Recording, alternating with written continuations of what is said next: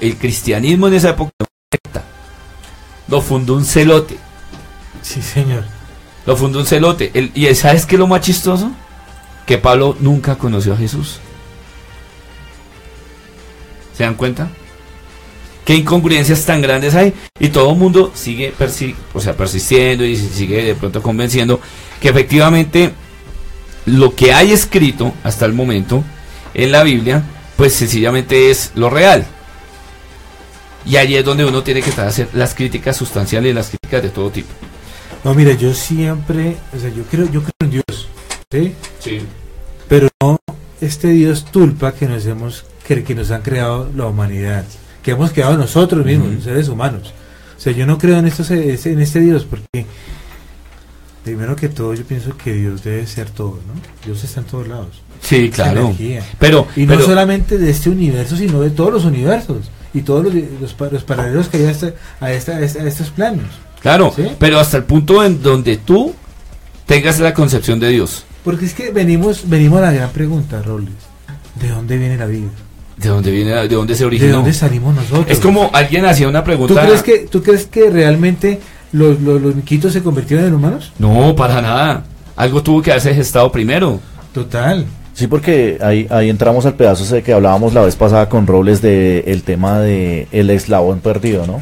Que hay Exacto, el eslabón perdido. Que hay un bache, un bache bastante Muy eh, grande. de la, de la evolución de Darwin, ¿no? Genéticamente, incluso cuando uno analiza, por ejemplo, los 32 cromosomas humanos, de los, de, perdón, los 42, 40 y, sí, 42, hay dos que nos sobran y hay dos que les hacen falta a los simios. Pero si uno le conecta a los simios, esos dos serían igual humanos como nosotros. O sea, ¿cuál fue la diferencia? Dos cromosomas para que nosotros tuviéramos eh, el, el- el- el- cuerpo lleno de, de vello y nos desplazamos por las ramas de los árboles igual que ellos. Es que es iluso, señores. Es algo. Es iluso. Ahora otra cosa. Hay un concepto en los bautismos que les han hecho a los diferentes esqueletos de, de- de nuestros antepasados. Ustedes saben, por ejemplo, cómo llamaron al primero, que fue muy chistoso, se llamaba eh, Lucy.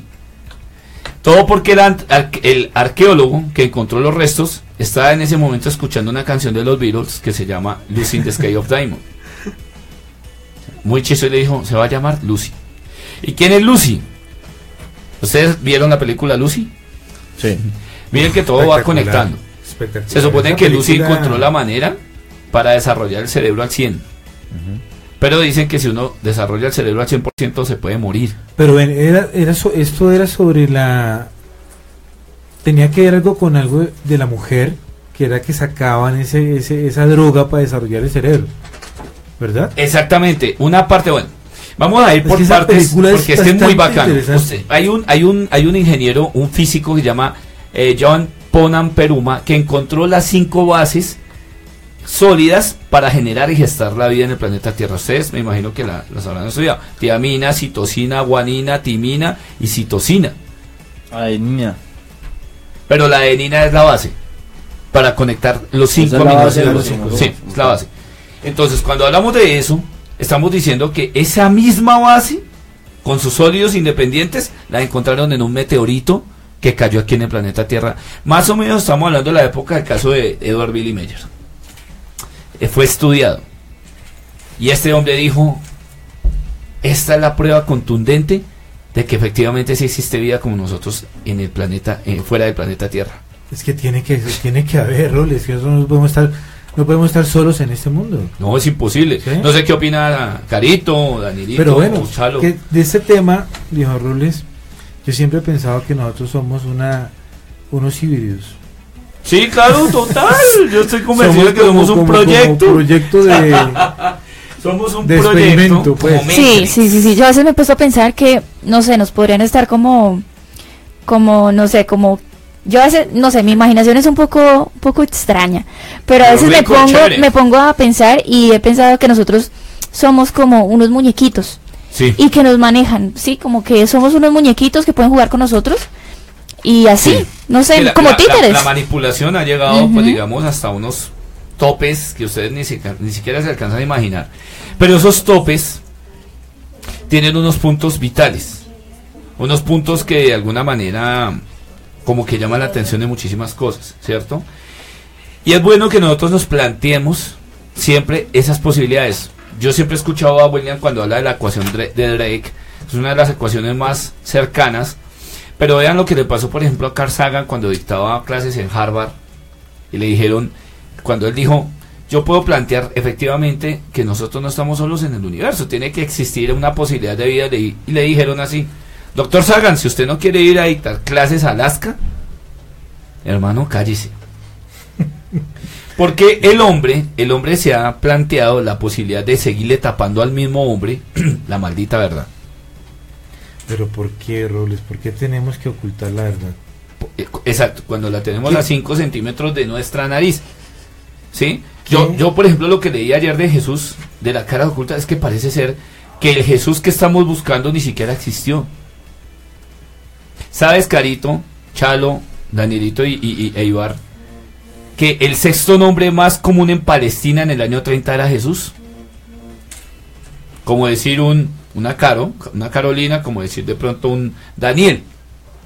Porque ya de pronto nombres no poco comunes. Ibar, de pronto eh, Chalo, así como te dicen a ti. No podemos buscar eh, Chalo común allá en la Palestina. Pero Jesús era el sexto. José era el quinto. Sabían muchos Josés. Entonces tú encontrabas una tumba donde decía, aquí yace Yeshua, Yes Noar, o sea, Jesús, el nacido de la Virgen, es una mera coincidencia. O sea, no hay pruebas. Ahora otra cosa, esta investigación me apasionó. Según eso, según este libro dice que Jesús nunca escribió ningún evangelio. O sea, a él sencillamente le reinterpretaron el mensaje y se deformó con el paso del tiempo. Ustedes sabían, por ejemplo, queridos compañeros de la mesa, el, el idioma original de los escritos de los papiros de Nahamadi y los papiros gnósticos y todo, no es griego. Es una derivación del griego. ¿Arameo? No. No, no es arameo. Se llama koiné. Y era una lengua popular en Palestina. Estamos hablando que si era una lengua popular en Palestina, carajo, nos engañaron. Nos hicieron meter el dedo en la llaga pensando que efectivamente Jesús se había escrito algo. Pero Jesús, o sea, el planteamiento es que, es más, ahora lo, voy a poner a, a, a, dilucidar más. Vámonos a Dan Brown. Dan Brown se ensañó contra todos los que han postulado esa situación de decir que Jesús era tenía un aspecto más divino, ¿cierto? Que histórico. O sea, le quitan el aspecto histórico por una razón. No lo, no, lo quieren mostrar como hombre. Para nada. O sea, no nos lo quiere mostrar como hombre, como, como tú, Chalo, como Caro. Lo quiere mostrar como superior al hombre. Para poder dominar a las masas. Eso era un poco de lo que hablábamos esta mañana en, el programa de eh, eh, El poder detrás del poder, ¿no? Exactamente. ¿Quién tiene el poder? Pues muy chistoso. Yo, yo esta mañana escuché el programa atentamente y pues yo me permití de pronto revisar poco a poco lo que exponían tanto Willy como otras personas acá en mesa, pero sí, sí hay que corregir algunas, algunas pequeñas incongruencias porque realmente no nos podemos seguir basando en, en, Internet. el Internet es una trampa doble filo y el Internet realmente no cuenta nada de lo que es. Yo tuve la oportunidad hace muy poco y cuando yo tenga la autorización voy a hacerlo de entrevistar a uno de los mayores conspiracionistas del momento, que se llama Daniel Stulin, el que escribió el Club Bilderberg, el que escribió el eh, Instituto Tavistock, etcétera. Una persona que es un espía ruso, que comando, es incluso consejero de algunos gobiernos importantes, y él me dijo algo que me dejó atónito. Me dijo, Edwin, los Illuminati se acabaron hace mucho tiempo a los Illuminati ya no les ya no les importa nada. En este momento el eje central está partido en cuatro pilares. Los cuatro pilares son el judaísmo moderno, que es el que está imperando, anteponerse a todo, el Estado Islámico, que quiere volver a armar algo que ellos denominan un califato, o sea, que nada esté gobernado por ningún estúpido cura ni nada de eso, sino un califato sea, y que sea a rajatabla el califato, o sea que las mujeres tendrían que volverse sumisas. Totalmente. Está también la Europa, la Europa moderna, la Europa que en este momento tiene unificado muchos puntos y obviamente está Corea del Norte. Y lo más chistoso es que Corea del Norte está asustando a todo el planeta con los eh, anuncios que ha hecho acerca de oprimir el botón y que esto explote en una guerra mundial o en una tercera guerra mundial que no va a llegar. Esa es una guerra no idea que también han vendido. Exacto. Esa, esa idea está trabajando mucho la mente de las personas. Ahora, otro, otro dato curioso. Lo que me dice Daniel Stulin es que eh, el señor Donald Trump ya tenía ganadas las elecciones hacía muchísimo tiempo. O sea, ya las tenía ganadas por una sola razón. ¿Ustedes se imaginan por qué? Porque el dólar va a desaparecer. O sea, el dólar cuando ya se estaba postulando que iba a ser reemplazado por otra moneda, que era el Amero, ya no es el Amero. Es la criptomoneda, el Bitcoin. Y el Bitcoin en ese momento es esta- exacto lo que Eso está es lo- que lo que va estamos hablando a hoy. funcionar de ahora en adelante. Lo que con lo que vas a pagar, con lo que vas a hacer transacciones, todo. Pero vamos a llegar al punto donde vamos a estar gobernados por ellos. Robles. Es que Totalmente. Ya está el chip para... el chip y lo que hablábamos en un, otro programa contigo acerca de, por ejemplo, la, el transhumanismo, o sea, estamos llegando a unas cosas, pero digo, ¿por qué el hombre no despierta, carajo, deja de estar soñando, analiza en el país de las maravillas, ¿cierto? E, e investiga. Y yo siempre le digo a todos ustedes, queridos amigos oyentes, no me crean a mí, no le crean a Edwin Robles, investiguen, investiguen. Porque es que tal vez cada uno de nosotros tiene una parte de la verdad, pero la tiene codificada. Una percepción diferente, Robles. Sí. O sea, pensamos de otra forma y miramos la situación Total. de otra forma totalmente. Claro, yo, yo, yo dejé hace mucho tiempo de creer en, lo- en el contactismo, y eso me disculpan los que dicen que son contactados del fenómeno ovni, porque es que esa vaina ya está mandada a recoger. O sea, era lo que yo le decía ahorita, Iván, con respecto a las psicofonías. Uno va a buscar psicofonías, las mismas psicofonías. Nadie hace investigación de campo. Ahora los investigadores de campo son internet. ¿Cierto? Todos lo suben a internet. Hay un man que sí trabaja muy bacano en México, que se llama Alberto del Arco. Es un duro. Y el tipo se va solo con un celular. Este no es el de... ¿Está normal? Esta norma, sí, señor. Uy, súper ese programa. Ese man es un duro y se va solo con una cámara celular, con un reflector y hágale. Sí, señores. Y el tipo hace unas investigaciones muy buenas. Y tiene el programa una cantidad de profesionales Duro, Trabajando sí, con el sí, duros. señor. duros. Incluso tiene ese caso que sucedió con el supuesto demonio de la mano peluda. sí, señor. ¿sí? La que mano extraña, peluda, extrañamente eh, eh, el, el- el que lo ayudó a él, el, el- el parapsicólogo lo ayudó a él, se murió y el periodista también. Total. En accidentes cada seis meses, o sea que fue algo bastante, Sí, bastante extraño. claro. ¿Cierto? Porque de alguna manera pasaron cosas que uno no, no deja de ver. Eh, yo escuchaba cuando invitaron a la, a la, a la niña a, a- ¿cómo se llama? A Scarlett, que decía que el caso de, de Josué era falso. y no, el caso de Josué no es falso. El caso de Josué fue investigado y tiene algunas aseveraciones. Obviamente tiene unas cositas que sí le fueron agregando a ese caso como tal, pero no, no se ha considerado todavía falso. No es, no se ha porque tiene dos muertos encima, importantísimos.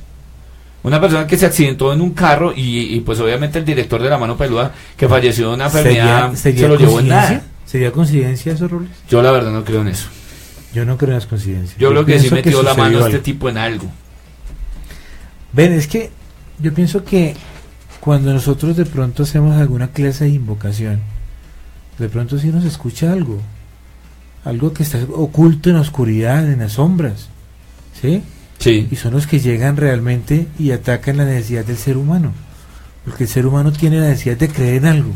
Sí, Si necesita tú te- a ti te hablan del mal, tú de una vez eh, hablas del demonio. Si yo- tú yo- te hablan del bien, hablas de Dios y los ángeles. Claro, obvio, Iván. ¿Sí? Yo creo que esto tiene salvación. Yo creo que los nuevos investigadores de fenómenos paranormales y de misterio deberían hacer lo que realmente hicieron los papás del misterio en su tiempo. En vez de estar creyendo de pronto en, en las historias ficticias de alguien, ¿por qué no hacer una investigación como en el caso, aquí por ejemplo en Colombia solo hay un caso de fenómeno ovni que es brutal y que es el de Arcesio Bermúdez, en Anolaima, que falleció, que falleció incluso por, eh, por, por- por su tema. Pero contacto. serían los rayos gamma que lo, lo afectaron Po- posiblemente. y, y enfriaron toda su sangre, porque es que duró ocho días también. Sí. Y luego extrañamente su cuerpo desapareció el, del cementerio. del cementerio. Se O lo sea, llevaron no se todo. Supo, no se supo qué más pasó ni nada de eso. Claro, porque- Porque dicen se lo llevaron agentes del FBI, ¿no? ¿Sería? Eso es lo que dicen por ahí. Tantas cosas que hay, ¿no? hay roles. Vamos con una psicofonía, ¿te parece? Sí, claro, vamos con una psicofonía. Escuchémosla para que vayamos entrando en materia. Sí, sí, porque hemos hablado bastante sobre todo un poquito. Y es que es interesante porque nos vamos metiendo y metiendo. Uno no lo puede evitar. No se puede, no se puede.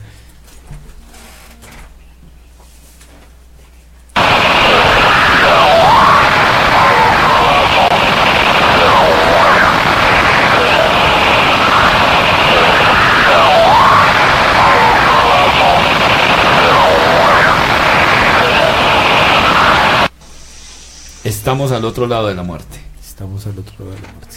Una voz metálica, una voz produ- producto. Ustedes eh, escuchan el am- sonido ambiente, ese sonido ambiente que es muy característico de cuando uno hace grabación con, con grabadora digital, ¿no? Y que uno trata de manejarle los niveles, toda la cosa, pero estamos al otro lado de la muerte.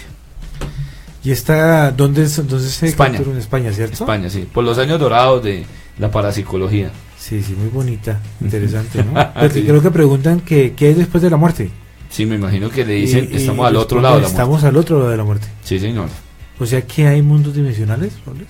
Sí. Sí, total, yo creo que sí. Adimensionales. Adimensionales, exacto. Nosotros somos, somos seres multidimensionales.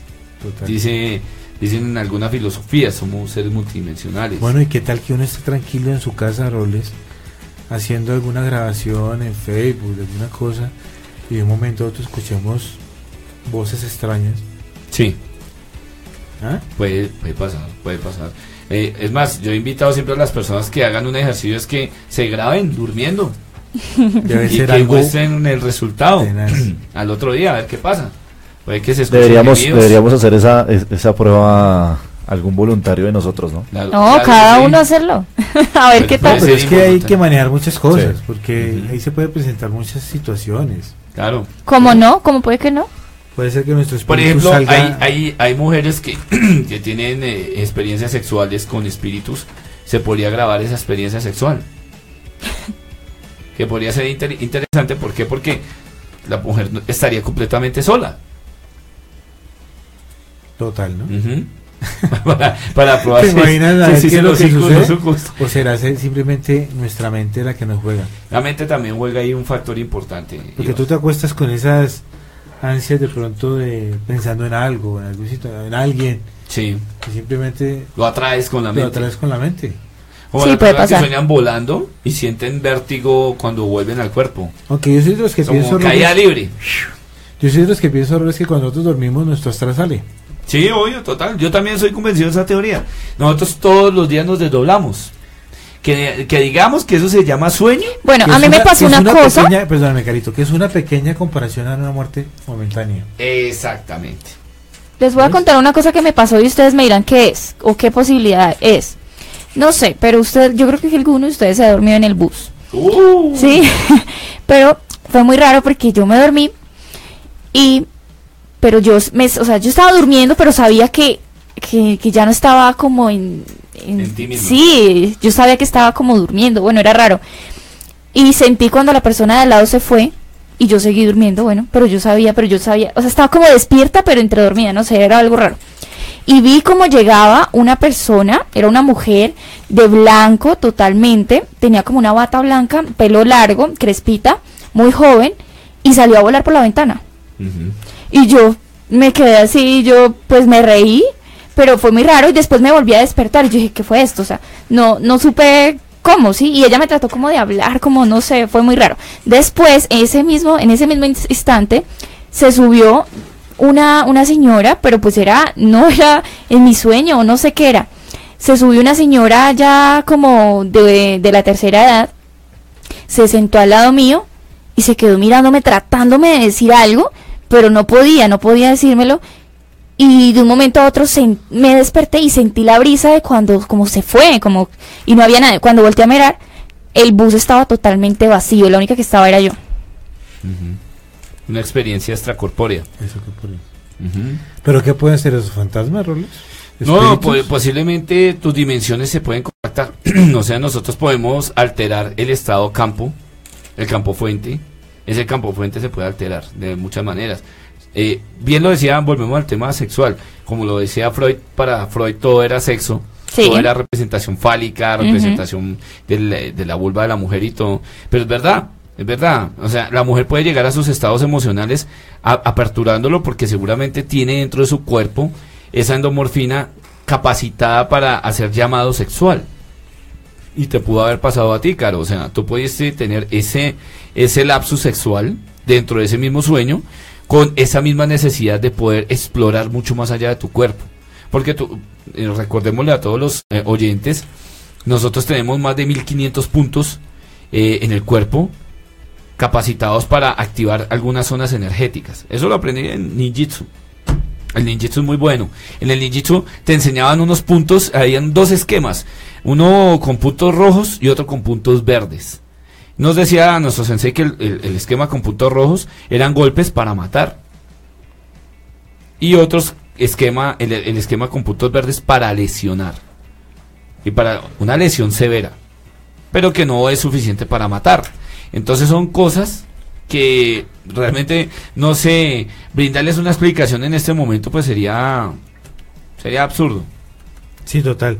Pero muchas cosas, roles que a uno como, como ser humano le suceden. Por ejemplo, mira que yo una vez estaba, llegué a mi casa, tranquilo. Y entré en mi habitación al segundo piso y me dio sed. Y bajé la, ne- bajé la nevera por agua. Yo nunca tomo agua, yo tomo Coca-Cola, tomo lo que sea menos agua. ¿Sí? Sí, sería Y ese día tomé agua y subí a mi habitación nuevamente al segundo piso y miré mi cuerpo acostado en mi cama. ¿Sí me entiendes? A mi esposa y a mi hija al lado. Roble, yo dije me morí, hermano.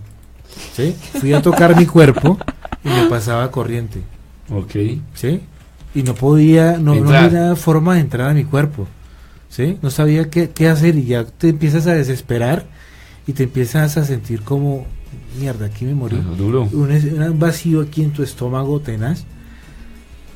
Y de un momento a otro sentí que como si te abrazaran a uno, te abrazaran muy fuerte. Volví, me desperté, me pellizqué, me eché agua. Uno prende la luz siempre, prende Sí. la luz. Y lo más extraño, Robles, es que al día siguiente me levanté a despertar a la niña de la, de la casa para el desayuno de mis hijas y el vaso de agua estaba servido donde yo estaba. Ay, carajo. ¿Cómo podemos explicar ese, ese, ese tema? No, son dimensiones y alteraciones del espacio-tiempo. Son cosas que sí existen, son cosas que sí se pueden hacer y cosas que uno proyectándolas desde ese punto de vista suelen pasar. Solamente y desafortunadamente se pueden resumir en una experiencia eh, subjetiva, porque la viviste tú. Total. ¿Ves? La viviste tú. Pero chévere, porque todos los que viven una experiencia subjetiva, que no somos todos, o sea, algunos tienen la fortuna, fortuna otros no, es para ellos. Como si recibieran el llamado de alguien. Yo también he tenido experiencias del mismo tipo, que no, en este momento no tengo explicación. Hubo una en la que yo con un amigo íbamos a pasar la calle, me acuerdo muy bien, nosotros íbamos a una fiesta, y en el momento que íbamos a pasar, ese día había llovido, Ibar. Y eso fue, estoy hablando de la época de la troncal, troncal de la Caracas. Cuando pasaba el dietético por ahí. y, y aparte eso, la troncal estaba construida como con unos, eh, unas, eh, como columnitas de, de, de- de cemento y unida a unos tubos. Sí, digamos, los tubos esos amarillos. Exactamente, unos tubos amarillos ahí, todos feos. Yo recuerdo mucho que íbamos a pasar la calle sentí que alguien me, me cogió de la, de la parte del saco hacia atrás y me jaló. Duro. Cuando de un momento, y eso fue en cuestión de segundos, venía un taxi embaladísimo, se subió, subió las dos llantas en el separador, le pegó a una de las columnas, la volvió a añicos y siguió derecho. Yo quedé aterrado, Ibar. O sea, esta es la hora que todavía no consigo qué carajos pasó. Pero yo dije, porque mi amigo se quedó mirándome y, y estaba aterrorizado. Me dijo, ¿quién lo empujó a usted? Yo, ¿cómo así que quién me empujó? Yo, yo vi que alguien lo jaló, pero no había nadie, marica. No, Robles, a mí me pasó otra situación. Estaba en la casa de mi madre, ¿sí? Sí, Y me acosté a dormir. sí. Y empecé a soñar eh, cuando estaba en la finca. Resulta que en la finca nosotros quemábamos unas hojas de, de árbol de pomorroso y le echábamos gasolina. Y tú sabes que uno prende, prende el fósforo y una vez Se, prende todo. esa vaina, sí. Pero extrañamente hay una finca, se prendía en círculo el fuego. O sea, no se prendía de una, sino se prendía en círculo. Las flores, digo, las, hojas secas. Soñando eso, de un momento otro, otra escena, una señora que me cogía los brazos y me decía, ayúdeme, ayúdeme, ayúdeme. Y me, me, jalaba y me decía, ayúdame. Me dijo, me llamo Dora Isabel Martínez, me acuerdo tanto. Y te lo juro por mis hijas Robles. Estoy en la sala 3 de velación de Cristo Rey. Bueno, pasó la vaina, me levanté asustado. Afortunadamente mi esposa me había visto que cuando uno se acuesta no tenía nada en los brazos y tenía en los brazos Robles las marcas de la persona que me había tocado. Que te había tocado. ¿Sí? Entonces le conté a mi esposa y mi esposa, y ustedes traes con esos cuentos paranormales, usted es como loco, no sé qué, tú sabes cómo es la familia con uno, Sí, a veces que es que como me pasa increíble, ¿sí? Entonces le dije, no, pues entonces ve, vamos hasta allá y miramos, miramos si realmente Pasó algo. pasó algo, ¿sí? Roles, eh, se bajó mi esposa muy incrédula, totalmente, tú sabes que ellas son Sí, obvio. incrédulas, no le creen Sí. a uno. Cuando venía a los 10 minutos como pálida, hermano, parecía un papel. Sí. ¿sí? Y me dice, sí, la señora está ahí en la sala 3 de velación, se llama Dora Isabel Martínez, Uf. y murió a las 3 de la mañana, y a las 3 y media tuve yo el sueño. O sea, te avisó. Pero si yo ni siquiera la conocía, Robles. Pero es porque tenemos una conexión, Iván. Todos tenemos aquí una conexión. Y algo nos llamó a estar aquí. No, Siempre total, total, O sea, no estamos Daniel no llegó aquí porque sí, porque no, le tocaba no. Y tú mismo lo has dicho. A nosotros, no sé si les pasa a ustedes mismos, en nuestra familia siempre nos han considerado locos. Sí. Porque nos dedicamos a esto. A veces mi papá es como, ay, no, no, no, ya no venga con más Sí. cosas de Exacto, no sea Danielito si le haya pasado. Tétrico, yo no opino nada. O a Charito. En mi caso, No, sí, tétrico. pues mamá, mamá siempre, siempre estuvo eh, como a paralelo al tema. Entonces ya como que sí creía y no creía, siempre ponía todo en duda. Sí. Pero lo que era mi abuela, 100% creía, entonces no fue tan, tan, Tan duro. duro. el tema. Sí, total, pero son temas que le pasan a uno y lo dejan a uno frío, Robles. Bueno, ¿Sí? eh, tenemos acá una pregunta de Andrés Espinel. Tengo una pregunta para Edwin Robles. Mi primo se durmió la segunda noche con la mujer en su cuarto. El primer, el primer día sintió que lo ahorcaban, pero la segunda noche sintió lo mismo. La diferencia fue que en la mañana tenía rasguños en sus brazos y en, sus, y en su cuerpo. No fue la novia ni el gato con el que dormía. Si fuera así, la ropa de él hubiera estado rasgada, pero no. ¿Qué explicación se le da a esto? Bueno, ese tipo de, de- de- de elementos que suelen pasar en, en un mundo tan grande, en un universo tan grande, con tantas dimensiones, se le puede eh, catalogar a algunos de los seres visitantes de dormitorio. Nosotros hemos hablado de seres de dormitorio, hemos hablado de la gente sombra, ¿cierto? Sí, La. Shadow People, que eso es un boom a nivel mundial. Eso como que hay más personas que han tenido esa, ese, ese, ese, esa visión del arquetipo de ese hombre parado ahí en toda la entrada del cuarto, vestido de arriba abajo de negro, que solo le brillan los ojos como rojo y con un sombrero. O también, eh, Pero se hablaba que este personaje Robles fue creado por nuestra por nuestro subconsciente colectivo.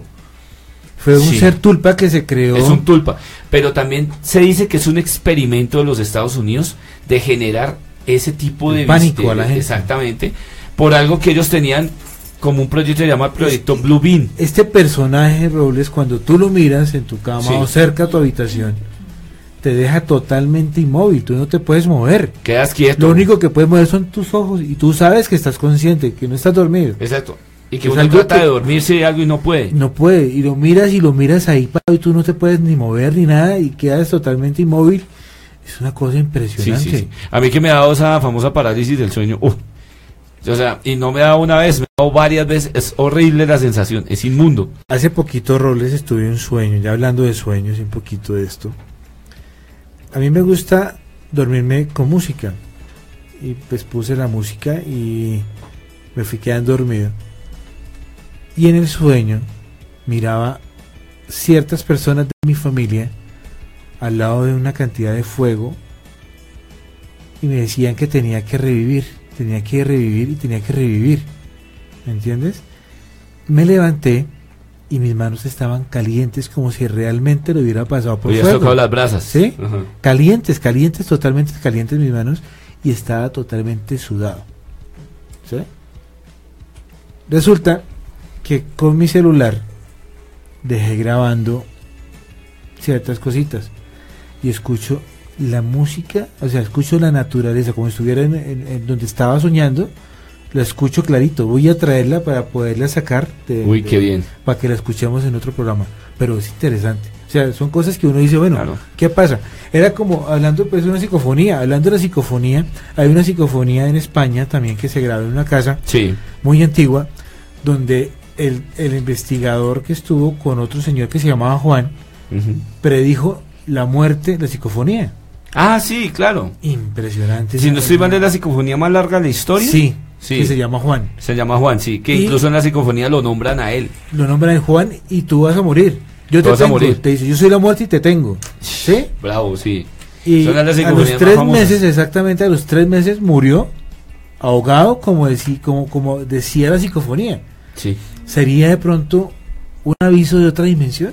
Puede ser. Porque yo, yo pienso que por física cuántica tenemos que estar Sí, aliados algún- a algo. a algo. Sí, estar a algo muy puntual. Si yo, por ejemplo, por ejemplo cuando yo trabajaba en el 2012 en, en 40 con Héctor Contreras, me acuerdo mucho que hubo algo que cambió la historia de esa emisora. La partió en dos y fue esa psicofonía de una persona que la estaban matando y decía, por favor, no me vayan a matar, señores. Pero fue muy claro, o sea, fue la cosa más clara del mundo y se escuchan los golpes y todo. Y fue en un programa en donde no estaban hablando de fenómenos paranormales, solamente estaban escuchando la historia de alguien que decía que había visto no sé qué cosa, un ser, bueno, algo así.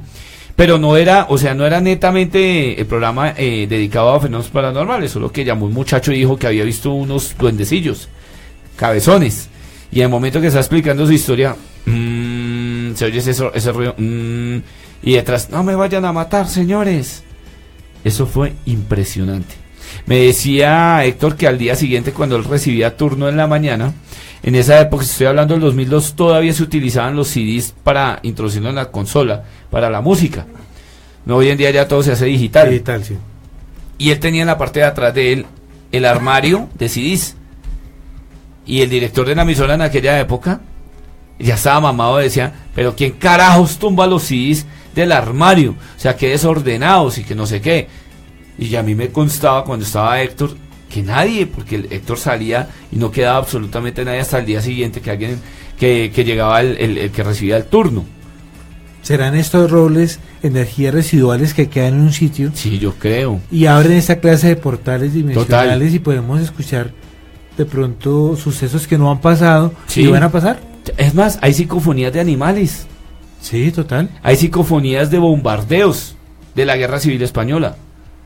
O sea, hay psicofonías Hay de disparos. psicofonía alemana, Sí. ¿sí? Donde ciertos soldados están hablando en alemán y dicen, tenemos que matarlo. ¿Sí? Y se siente una, un estruendo de una bomba y todo queda totalmente callado. Y fue tomada en el, 2000 en el 2002 en una, en una casa cualquiera en Alemania. Exacto. Ahí está una respuesta del por qué esto es tan complejo, por qué este fenómeno es tan complejo. O sea, si ya uno logra captar psicofonías de cosas, entonces ¿dónde estaría lo complejo del tema de la psicofonía? O sea, ¿a la materia se le pueden sacar psicofonías? Imagínense ustedes. ¿Será que las paredes guardan los ecos fantasmales? o ecos Posiblemente. De, de- de las personas O el aire, el entorno. En esas psicofonías que entregó Santiago Camacho, ¿Y no te has puesto a pensar de pronto en la teoría de errores que cuando está sucediendo esto es porque se abre un portal al futuro o al pasado? puede ser un vortex. Pero entonces esto ya venimos con... Vamos a un corte comercial y volvemos con Vida Paranormal.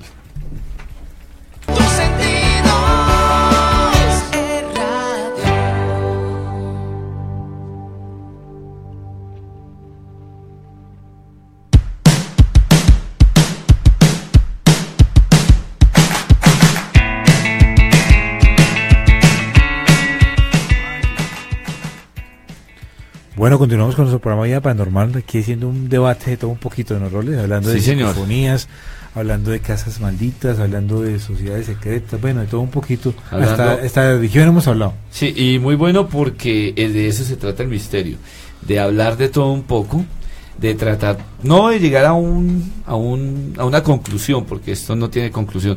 Como decía alguien, el día que se concluya que existen fantasmas, que realmente existe vida en otro planeta, se acaba esto. Se acaba el misterio. Ya se acabó el misterio. Es que ese es, el, ese es como el- La magia del misterio es que no se resuelva. Exactamente. Y pues nosotros ponemos el tema sobre la mesa ya el oyente y, y las personas que nos siguen por nuestras páginas y por la página de la emisora, pues son los que sacan sus conclusiones, ¿no?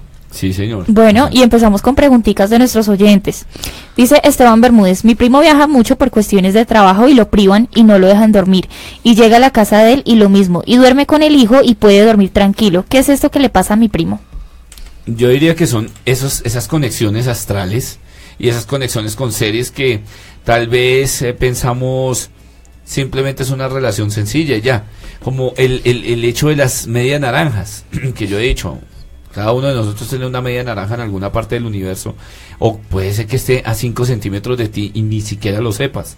Sí. Que sea con la persona con la que vas a terminar viviendo el resto de tu vida y tampoco lo sepas. Es muy curioso, el ser humano ha sido, yo creo que muy poco estudiado, ha sido de pronto poco analizado. Se ha intentado resolver el antepasado del hombre, pero el hombre actual no ha sido estudiado en su complejidad. Se ha dicho que hay personas muy locas. Eh, y algún día deberíamos, ¿sabes qué, Ibar? Hablar de asesinos en serie, que es un tema Espectacular. espectacular. Bastante bueno. Llevar un psicólogo, un psiquiatra. Sí, es, es más, yo podría decirle a Esteban que venga, Súper. que es eh, antropólogo y tiene su, su tesis y toda la vaina. Que He tenido la oportunidad de, de hablar con, con ellos y, y ellos de verdad le lo enseñan a uno que el ser humano es una caja de sorpresas completas, Chalo. Sí. O sea, que incluso los desinhibidores como la droga y el alcohol ayudan en ese proceso.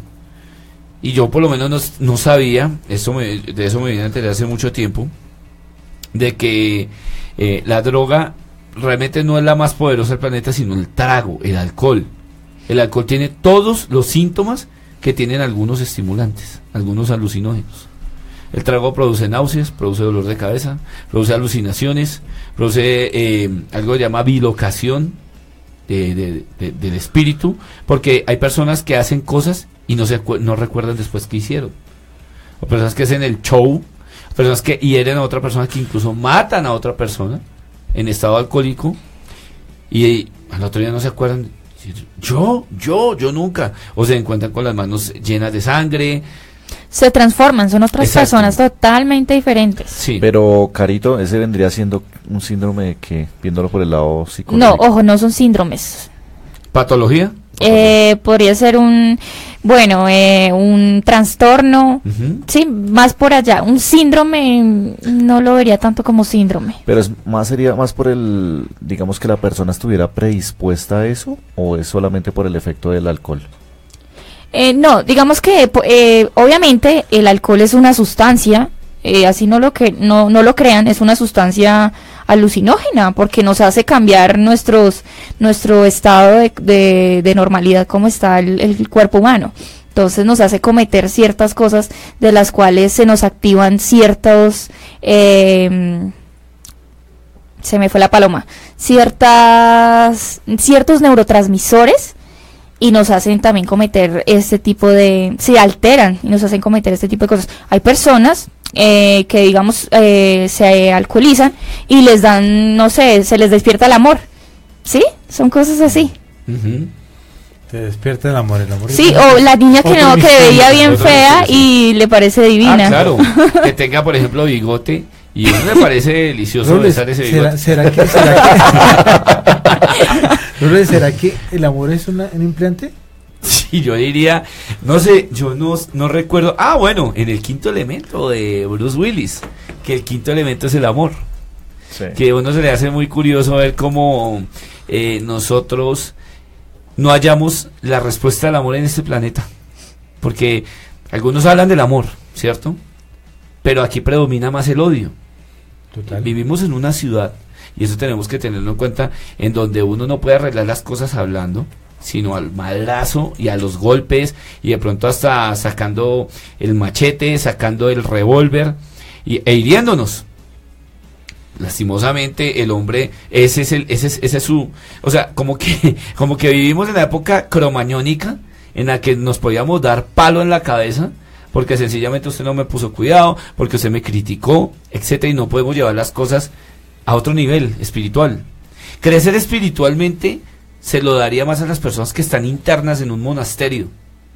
Allá en el Tíbet, Total. allá en Japón, sí, por allá de pronto en la India, en donde, donde están los derviches, los monjes derviches, los que hacen sus giros, que esos giros son eh, pasos transformándose en, en transmutaciones eh, eh, espirituales. Y también eh, todo lo abrupto y lo no abrupto, todo lo que es considerado material y no material. O sea, nosotros como seres humanos todavía no tenemos ese concepto de una, una preparación. Y a veces, viejo Ibar, me da un poco de risa escuchar a esos pregoneros, a estas personas que se hacen llamar mensajeros, que traen un mensaje, los hermanos mayores, que traen un mensaje. Yo no, yo no entiendo hasta qué punto vamos a lograr Es un entender que- acomodado. Exacto, que para poder entender el, el- el- el complejo medio, el complejo enigma, por ejemplo, el de los platillos voladores, hay que verlo desde la parte científica. Pero es que ha sido prostituido todo lo que es el misterio. Y es que han puesto tantas imágenes falsas, tantas vainas falsas. Tanta vaina, o sea, ya no te creen en que si yo capté aquí un fantasma. Por eso la gente se vuelve escéptica. Claro, la gente Ya va a no decir, cree en "Ese man nada". está loco. Qué buen Photoshop. Qué buenos retoques. O sea, las naves de Billy Mayer, que son las más espectaculares del planeta, hoy en día ya nadie da ni cinco pesos por ese caso. Total. ¿Sí? ¿Por qué? Porque la tecnología existe, porque le pasan eh, el barrio digital, que porque en el barrio digital así aparece un hilo, que aparece una maqueta, un modelo a escala, etcétera. Y esos grandes investigadores que se han ido con el paso de tie- del tiempo.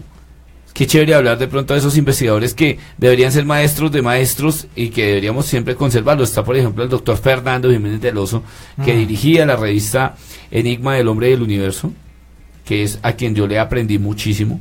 Tenía una publicación en, y- y en su, en su revista que se llama y, y digo yo, y yo siempre que compraba la revista Enigmas, lo primero que hacía era leerme eso. Desafortunadamente esta revista Enigma no- ya no está en No, Colombia. ya no la volvieron a mandar acá. Ya ahora se consigue digital. Y toca pedirle a España para que la mande. Para irla a España, exacto, y sale carísimo. Carísimo. Ahora, des en cuenta, por ejemplo, otro maestro que también falleció en extrañas circunstancias, el maestro Andrea Faber-Kaiser, Soy de Kaiser. quien dice que estuvo muy, muy, muy cerca, muy cerca de desvelar el misterio del fenómeno ovni.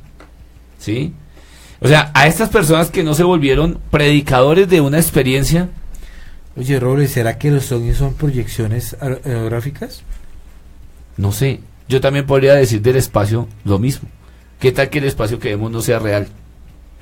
¿Y que estemos en una cápsula encerrados? Sí. Y nunca hemos salido de- que sea una proyección holográfica, que lo que uno ve esas estrellas sea un, un, un manto montado con un, eh, efectos especiales y ya, para de contar. ¿Mm? Tocaría salir del planeta para comprobar, ah, sí, ese es el espacio. Y no hemos salido. Y no hemos salido. Los sí que han que- salido, los sí- que dicen que han salido, les vetan todo. Todo, sí, total. Les vetan prácticamente todo. ¿Y tú sí crees que fuimos a la luna? Yo la verdad no creo en eso. Yo también creo que fue un estudio de Hollywood para engañarnos. Lo dijo. Stanley Kubrick, que, eh, que fue el que se prestó para esa farsa. O sea, Stanley Kubrick prestó todo, escenario, la cosa, porque había muchas incongruencias en las fotografías de la, de la luna, de los, tel- de los famosos TELS, eh, fenómenos em, luminosos en, le- en el lado oscuro de la luna, ¿cierto? O sea, a veces uno quisiera entender por qué de pronto vivimos en una sociedad en donde la, o sea, la palabra que más vale es la mentira. Hay, una, hay un libro que se llama La Sociedad de la Mentira. Podríamos nosotros estar dentro de la Sociedad de la Mentira. ¿Sí? Pero los registros que aparecen acá son los que a ti te dejan pensando. Las pirámides de Egipto, Teotihuacán, ¿sí? La Puerta del Sol en Bolivia, las esferas de Costa Rica, el tridente de Perú, Nazca, ¿cierto? Machu Picchu. Estamos hablando de Mohenjo-Daro en, em, en la Mesopotamia. Estamos hablando de los sigurats en Turquía, el Mar Rojo. Cosas que no tienen explicación. Mira que yo estuve viendo algo sobre, sobre las pirámides, esas rocas tan grandes que, que, tienen. Y hay algo muy bonito sobre la parte del mentalismo. Sí. ¿sí? si tú proyectas a ciertas personas para que carguen cierto peso, pues van a sentir el peso. Pero si tú manejas el cerebro de estas personas, que esto no tiene peso, pues lo van a levantar. Claro. ¿No sería esa una explicación de la, de la, de la, de la, de la construcción de las pirámides? Podría ser posiblemente una respuesta, pero entonces, ¿cómo explicamos las pirámides escalonadas? Y tan perfectas, porque es que geométricamente están Claro. hechas. Mira las construcciones en Perú, en Bolivia. Bolivia está, a diferencia de, de Bogotá, de nuestro país de Colombia, eh, y Bogotá, que Bogotá está a 1600 kilome- eh, metros más cerca de las estrellas, pero es que La Paz está a 5000. Es una altura muy brava. Una altura muy brava. Las personas que han ido a investigar dicen que si uno se baja de totazo del avión, usted le puede dar una conmoción cerebral.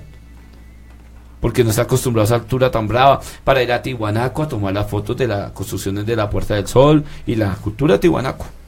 Y usted va a ver y a observar en la cultura de Tihuanaco que los ladrillos que están allí colocados armando las diferentes construcciones parecen un rompecabezas.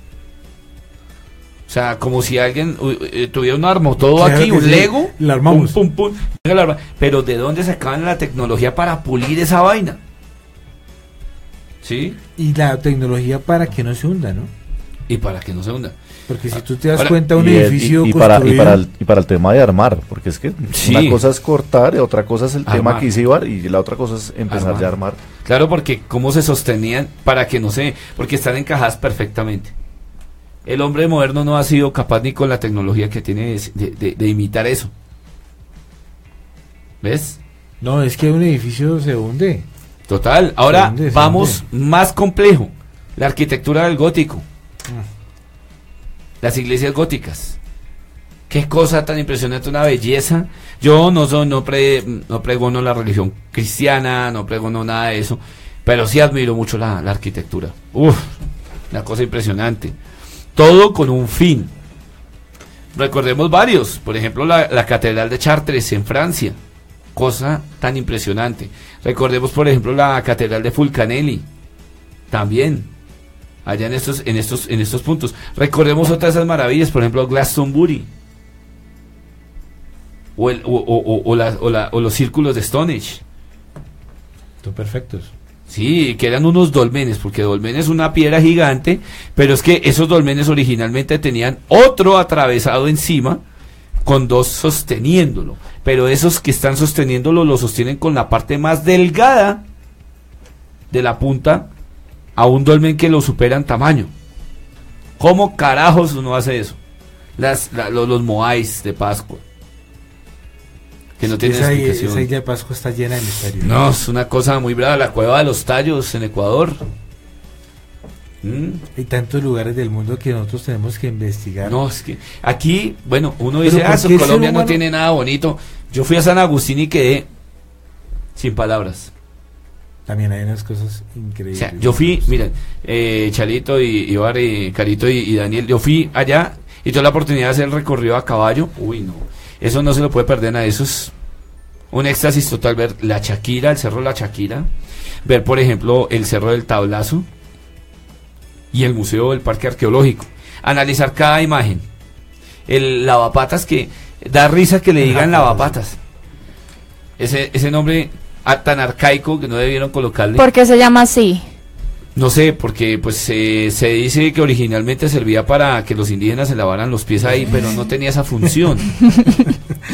Imagínate. No, nunca tuvo esa función. Y el agua ha tallado rostros en la piedra, pero son rostros, es, o sea, impresionantemente gráficos. Hay un mono tallado en el agua. Un mono, la imagen de un mono.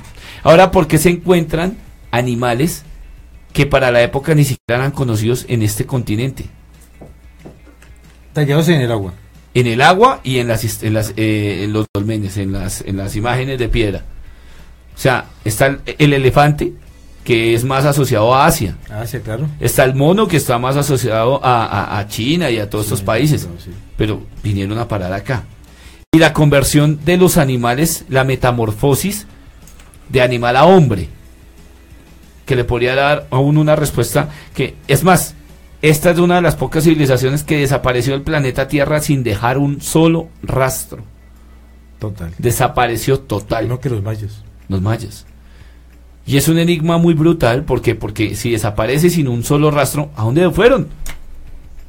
O al centro de la Tierra o afuera, A, otro, a otra dimensión. a otra dimensión. Pero ven, yo te quiero hacer una pregunta, Diego Roles, ya que hablamos un poquito sobre el tema. Los demonios. La, Los gente, demonios. la gente ha creído siempre en la parte de las posesiones. ¿Sí?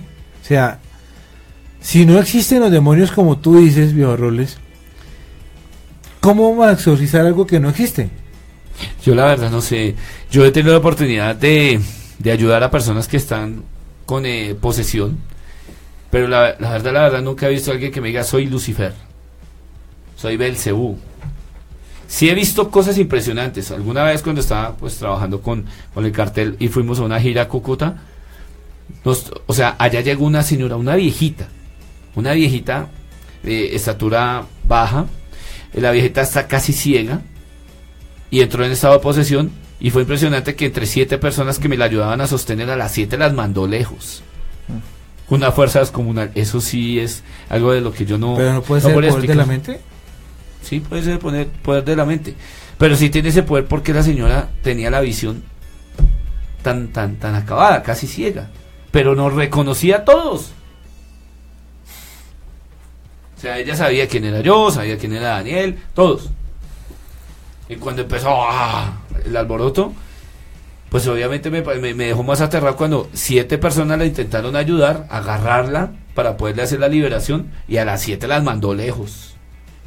Es algo de las, de las pocas cosas que no le puedo conseguir una explicación.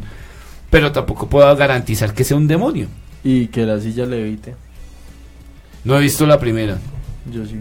¿Tú has visto levitar sillas? Ok. Hace aproximadamente unos seis años. Pero por ejemplo, Daniel, ¿qué respuesta le daría a eso?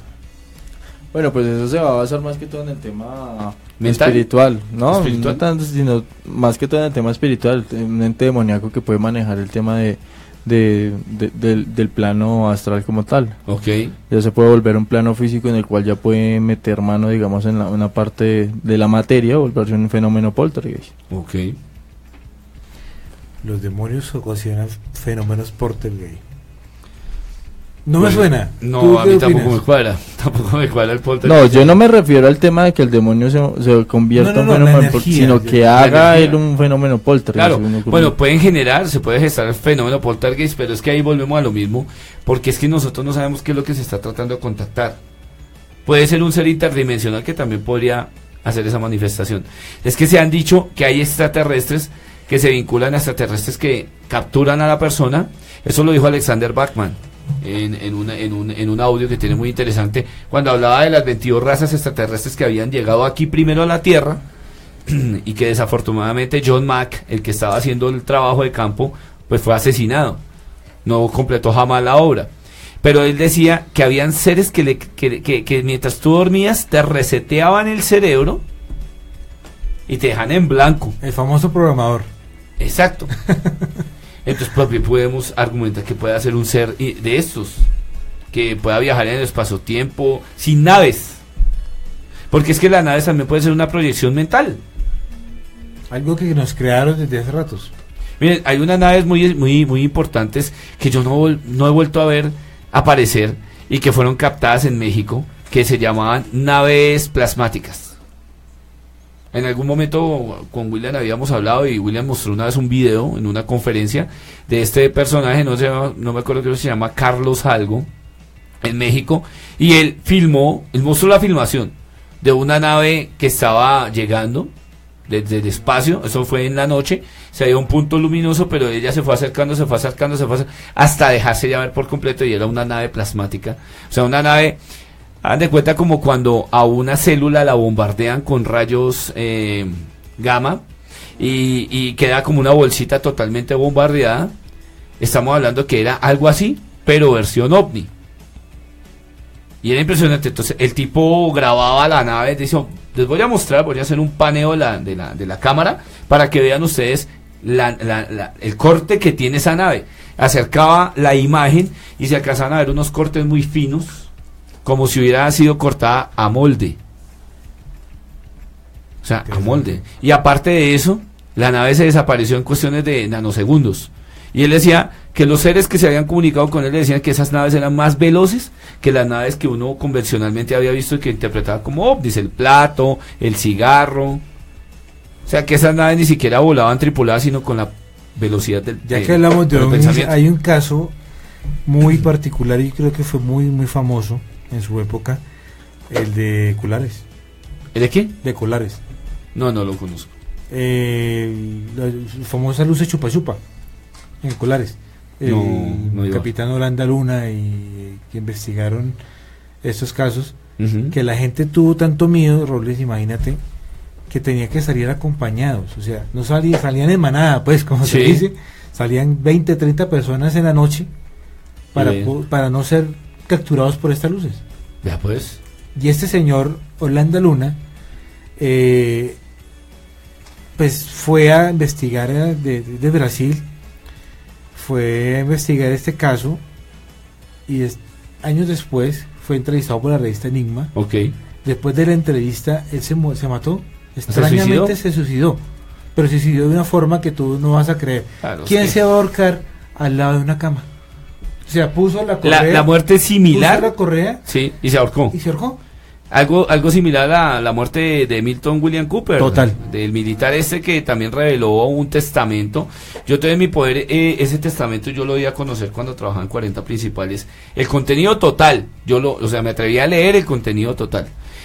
Pero en resumidas cuentas, este tipo fallece en un manicomio, lo declaran loco y lo encuentran ahorcado con las sábanas descolgada desde la pata, una de las de la, de la pata de la cama, una de las patas de la cama y el tipo suspendido por la ventana.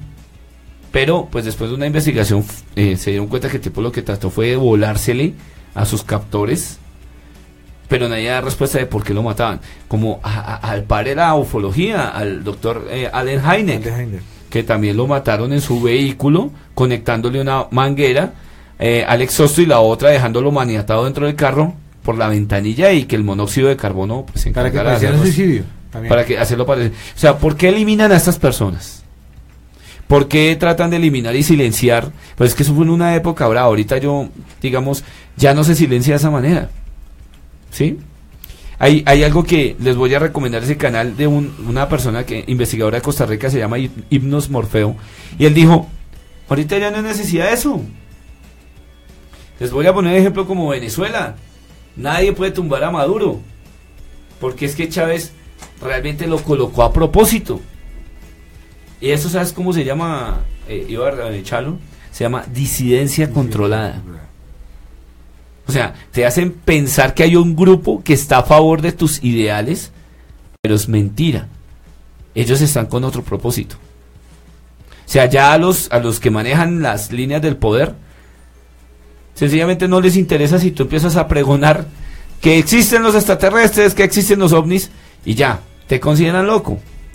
Porque ya tienen ganado todo con la sociedad que tienen hoy en día, que es una sociedad manejable, manipulable, y es que realmente son escasos los, los, los, los, los conos de, de, de, distensión que están en contra de ese mismo gobierno. O sea, les vale prácticamente cinco si esto se sabe o no se sabe. Total, yo siempre he pensado que estamos manipulados. Toda la información que nos dan, miramos y sentimos es manipulada. Yo, yo recuerdo mucho, yo a mí me, me encanta el rock, también me gusta, he escuchado muchos grupos de punk, escucho mucho uno, un grupo que se llama La Pestilencia y me gusta mucho un tema que ellos tienen que se llama la ciencia de la, de la autodestrucción. Y el comienzo de la canción dice, hombres inteligentes, gran pensantes, hemos creado un monstruo. Las bombas radioactivas y nucleares que descompondrán la humanidad y totalmente se autodestruirá. Ya que creador no hay para comenzar. Y después dice, como dijo la Sagrada Maldición, el futuro del científico lo creó. Total. Y es así. O una frase muy célebre de una película de cine independiente, que es chévere, se llama Corre Lola, corre, no sé si la hayan visto. Una película alemana, pero muy buena. Muy buena, se la recomiendo.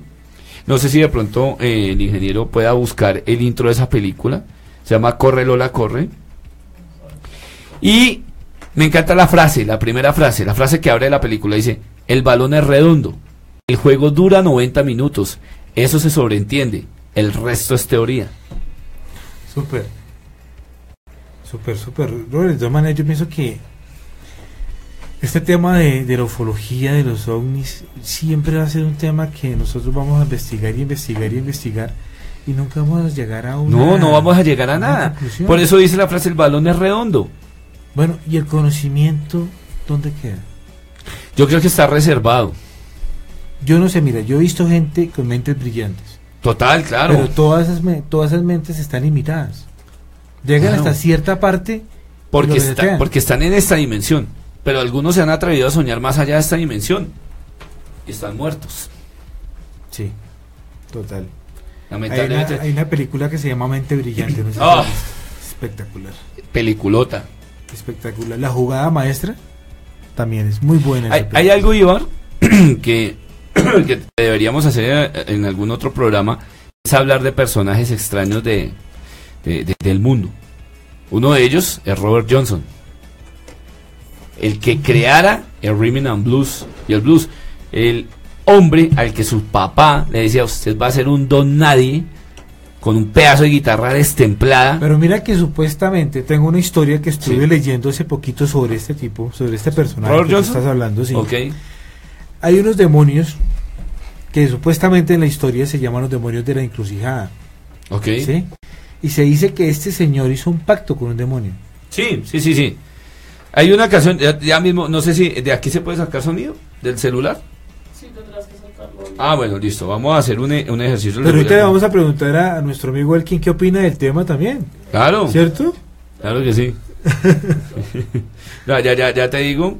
Eh, vamos a buscar acá. No, pero mira que eh, dicen que este señor hizo un pacto con un demonio de encrucijada.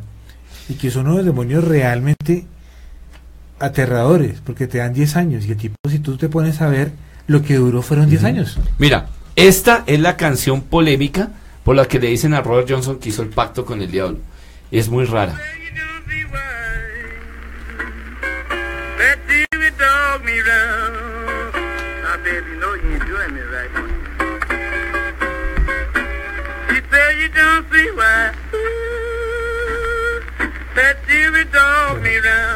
La voz impresionante. It must be that old evil spirit. Ahí eh, les dejo, digamos, ese, ese material. Ahora, otra cosa. Yo descubrí en un videojuego, yo soy gamer, me gustan mucho los juegos de terror. Me metí en un juego que se llama Slenderman. Súper. De ese juego estábamos hablando anoche. Ajá. Miren que en Slenderman encontré algo curioso y lo tengo acá en la biblioteca mía de música. Y algo pasa, sucede, sucede algo igual con, con, con Robert Johnson, pero no con él, sino con otro grupo que se llama Memphis. Memphis 40. ¿Es por qué Memphis 40? Porque es un grupo que se creó en los 40. ¿Cómo carajos va a parar una canción de un grupo de blues en un juego? Y más en un juego de terror. Pero es que se vuelve adictivo, Robles. La música tiene Es- un mensaje. yo quiero que escuches extraño. Escucha esto.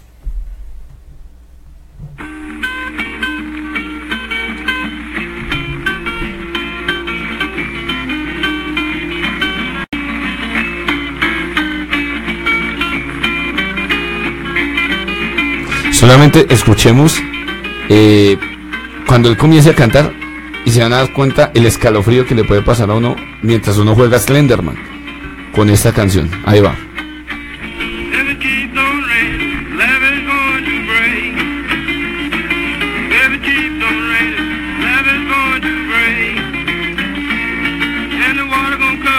Te traslada como otra época, ¿no? Totalmente.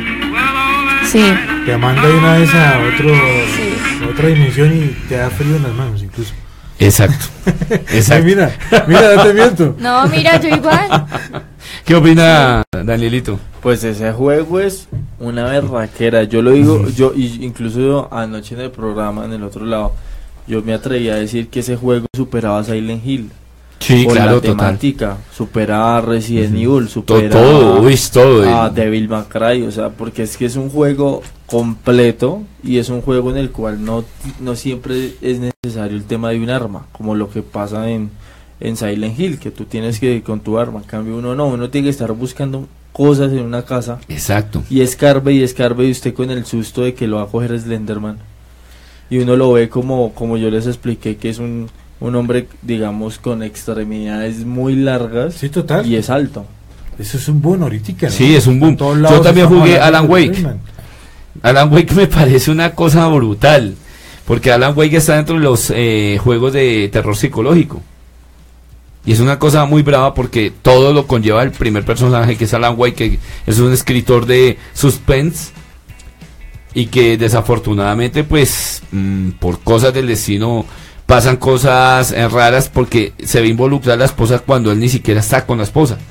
La secuestra él mismo a través de la última novela que escribió. Te cuento sobre el famoso demonio encrucijada. Sí. ¿sí? Es un personaje que tú vas a, a la carretera donde se encuentran las cua- o sea, donde se vuelve una cruz, ¿has visto? Sí. Que hay para acá, para acá, para acá, para todos lados. Y pones una caja de metal, abres un hueco, pones una caja de metal, pones tu cédula y haces una oración invocando a este, a este, a este demonio y el demonio te aparece en físico, hace una vocación, no una invocación, sino una vocación que es diferente, ¿no? Y te aparece y te dice, bueno, ¿qué quieres? ¿Sí? Y Sí. siempre es una mujer muy atractiva que sella el pacto con un beso. Claro. ¿sí? Y hay registros de este demonio, escritos incluso en muchos libros de muchos eh, escritores famosos que hablan sobre este demonio que hicieron el pacto con él. Y duraron exactamente 10 años. Y sus leyendas, sus, es- sus escritos, sus libros han sido famosos hasta el tiempo de nosotros. Claro, pero si recordamos a personajes que hayan hecho en, eh, ese pacto, ese famoso pacto con el diablo, pues uno no puede dejar atrás a Paganini. Paganini, total. A Paganini con una obra bastante, bastante dura, bastante fuerte, como esto.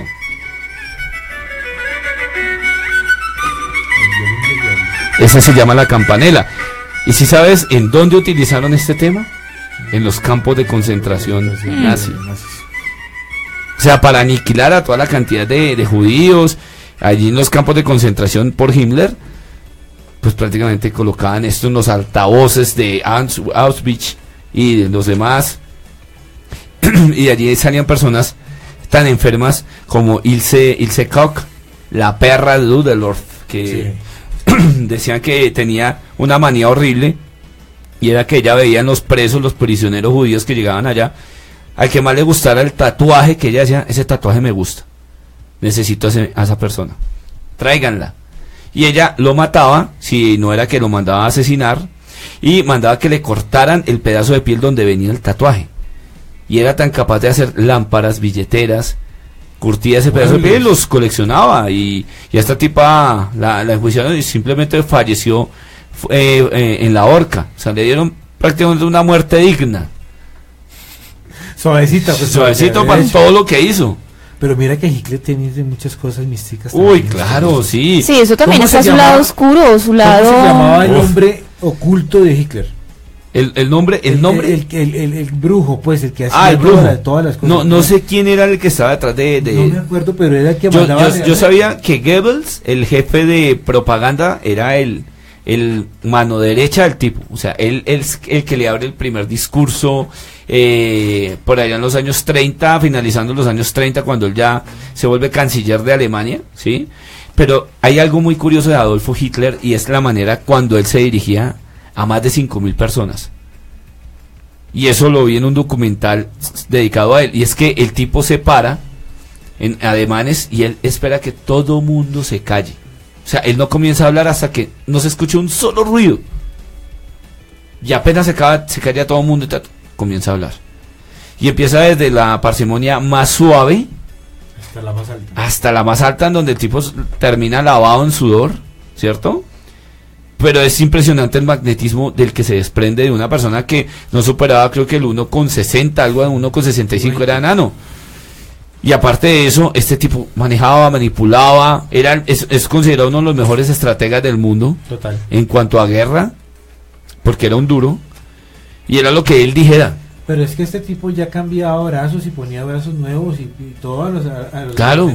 Ah, pues su, su médico, Joseph médico. Mengel, Joseph Mengel. Tipo loco. Sí, tipo claro, hizo Joseph Mengel que, uf. Increíble y le dio resultado. Claro, el, el, el, el, experimento, ahorita- hasta ahorita estamos viendo esa, esa tecnología que tenían ellos. ese es el, experimento de los gemelos. de que le quitaba a alguien, o, o sea, a dos gemelos les cambiaba las partes, Sí. a ver si funcionaban igual. o sea, era una enfermedad brutal de este tipo, con todo ese sequito. Hay un libro que es un poco con- eh, complicado de conseguir, se llama Las cinco bestias nazis.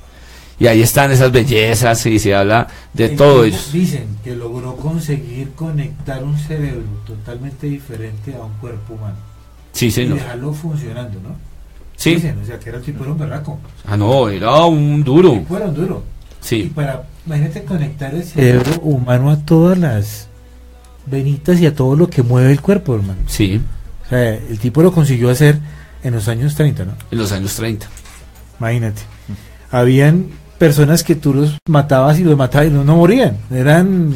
Es que lo que sufrió es y lo toda que esa hizo con cantidad de la lo que decían los alquimistas era el cambio de esencia. Debería, deberíamos hacer un programa dedicado a Adolfo Hitler. Súper, ese tema Sí, es- bastante. Me Sí, gusta. y, y sobre todo al esoterismo nazi.